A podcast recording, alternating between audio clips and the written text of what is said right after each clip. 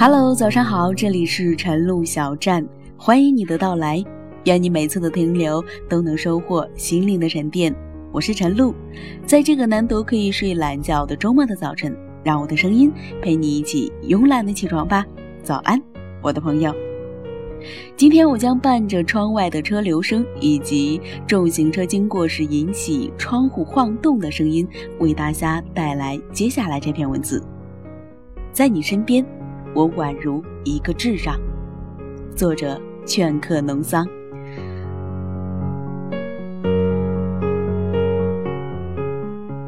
谭星是个职场女人，那种说一不二的女强人，可以一天十二小时踩着高跟鞋连轴转，照样走得虎虎生风、傲视群芳。四十个小时不睡觉之后，依旧可以妆容精致、得体的操着流利的外语，思路清晰的跟老总开岳阳会议。大脑一旦进入工作状态，一定就会进入一级警戒状态，永远在工作时候运转的像一台性能良好的高配电脑。那样子严谨孤傲的谭星很吸引人，但是呢，也同样的很不容易接近。很多人都以为这样的冷硬孤傲的御姐一定不好找男朋友，可是偏偏谭星命好到过分。她有一个对她呵肿到无微不至的男朋友母亲，他们俩从大学的时候就认识，共同走过了一个四年又一个四年，感情好到命运都拉扯不开。我问过谭星，明明自己条件这么好，身边跟着一大把条件比母亲好千万倍的男生。为什么他可以这么多年来丝毫不为所动，仍旧非木青不可呢？谭星笑，他说：“因为那些现在喜欢他的人，都是喜欢工作状态里那个指点江山的谭星，觉得他很有魅力。但其实只有木青见过真正的谭星，并且还愿意接着爱他。但其实这只是一小部分的他，真正在生活当中的谭星，其实一点也不强大，一点也没有能耐。”相反，他还蠢得很弱智，是那种让旁人看到抓狂吐血的无能。能轻松记住好几页业务数据的谭星，其实对记住路线这件事情非常的无能。他是一个十足的路痴，去过十好几遍的地方，下一次去还是不知道该往哪儿拐。GPS 对他来说，完全就是摆设，根本没有什么实际作用。谭星完全分不清东南西北，在稍微大一点的商场里面就可以完全迷失方向。要谭星一个人出去逛街，绝对有回不来的可能，更不要提再远一些的地方了。曾经有一次，谭星从上海开车出发去苏州出差，结果一个人听从导航的指示开到了安徽，在陌生的地方完全不知所措。是母亲开了大老远的车从家出发，再把他送去开会的地方。所以后来的每一次，谭鑫要去超过离家方圆百米的地方，都是母亲亲自接送的。假使谭鑫要出差，那母亲一定早早帮谭鑫规划好路线，提前跟谭鑫助理打好招呼，才敢放心让谭鑫一个人出门。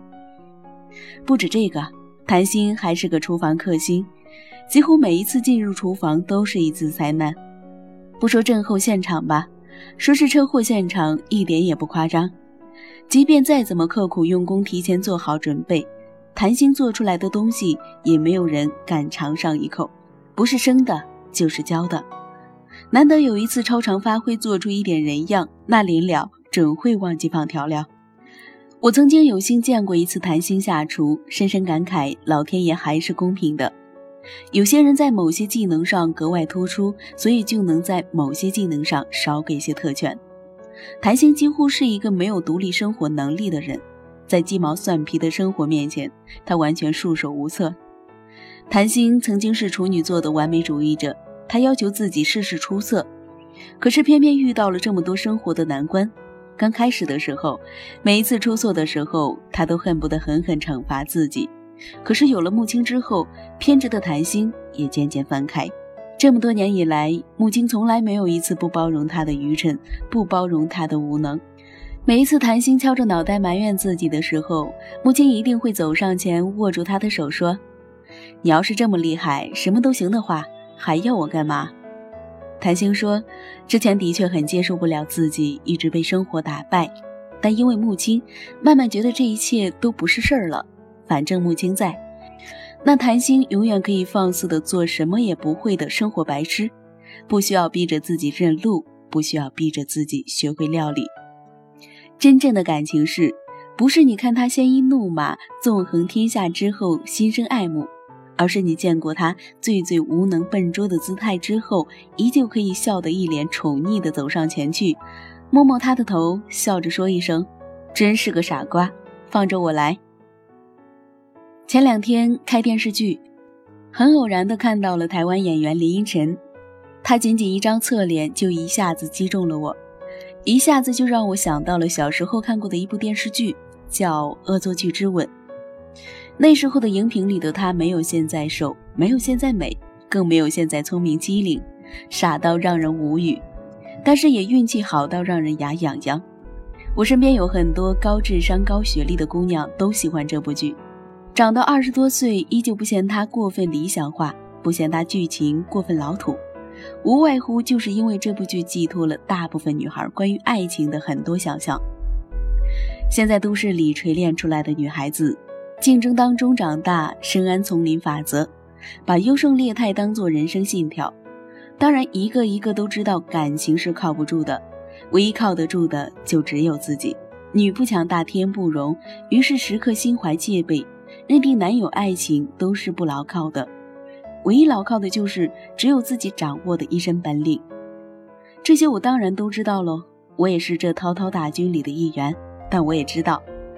每一个浴血奋战在都市里摸爬滚打的姑娘，咬着牙齿奋力前进的时候，最希望的就是能找到一个人，能让我们跑累了的时候毫无负担地甩掉高跟鞋，不讲形象地歇上一会儿；能在每一个我们力所不能及、快要被自己击溃的时候，及时的拖住我们，说一声：“傻瓜，有我。”任何一个全力奔跑的我们，都会在有些时候希望，即便自己既没有聪明过人，也没有事事拔尖，可我等到了一个人，他愿意把我护在身后，他让我躲在身后做鬼脸，躺进沙发做孬种，让我永远孩子气，永远冒失，不强求我成为什么厉害的狠角色，他让我安心的成为一个愚蠢的小傻瓜。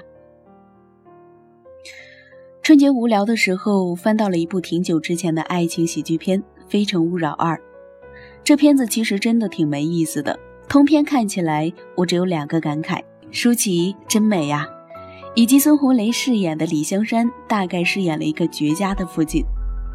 知道自己将死之时，他关于女儿的期待不是他继承家业，能过上多么富足优渥的生活，他只希望女儿一辈子虚度光阴，不想干嘛就不干嘛，乐意研究马克思和《资本论》就研究。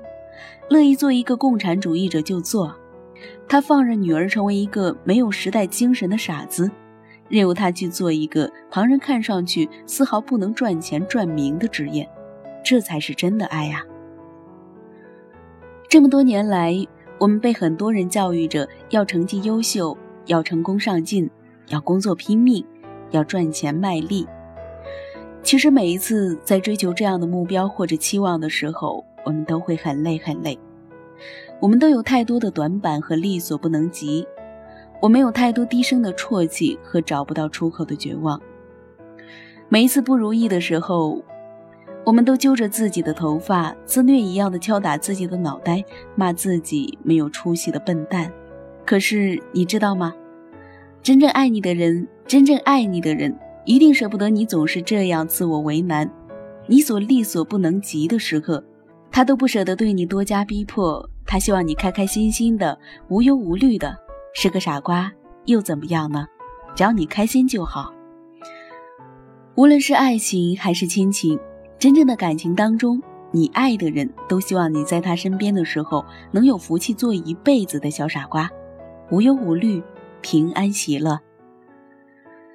苏东坡说：“唯愿吾儿于前鲁，无灾无难到公卿。”说的也不过就是这个道理。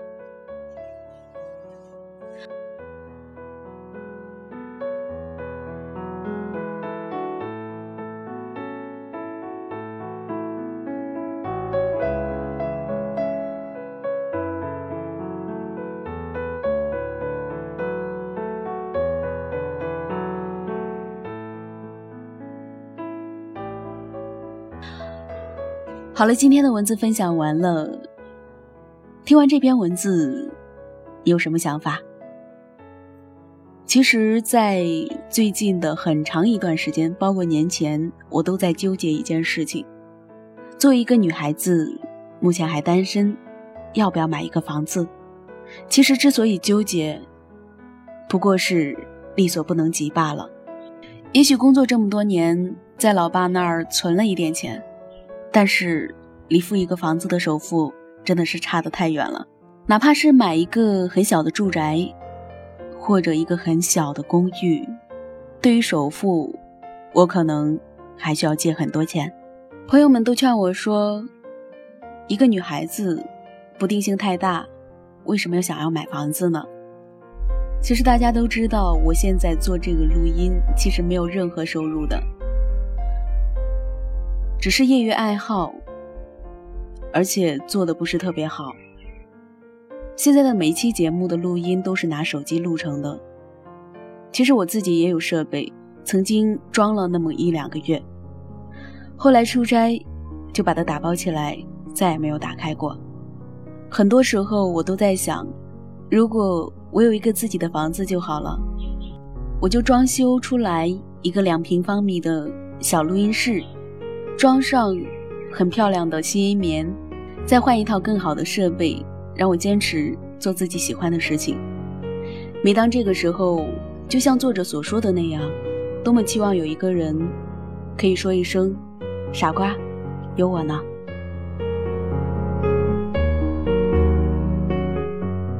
好了，今天的节目到这里就要结束了，感谢您的关注和收听。如果你喜欢我的声音，可以在微信搜索“晨露小站”，关注我的微信公众号。在接下来的每个早上，我都会用语音和你说早安。我们下期节目再见。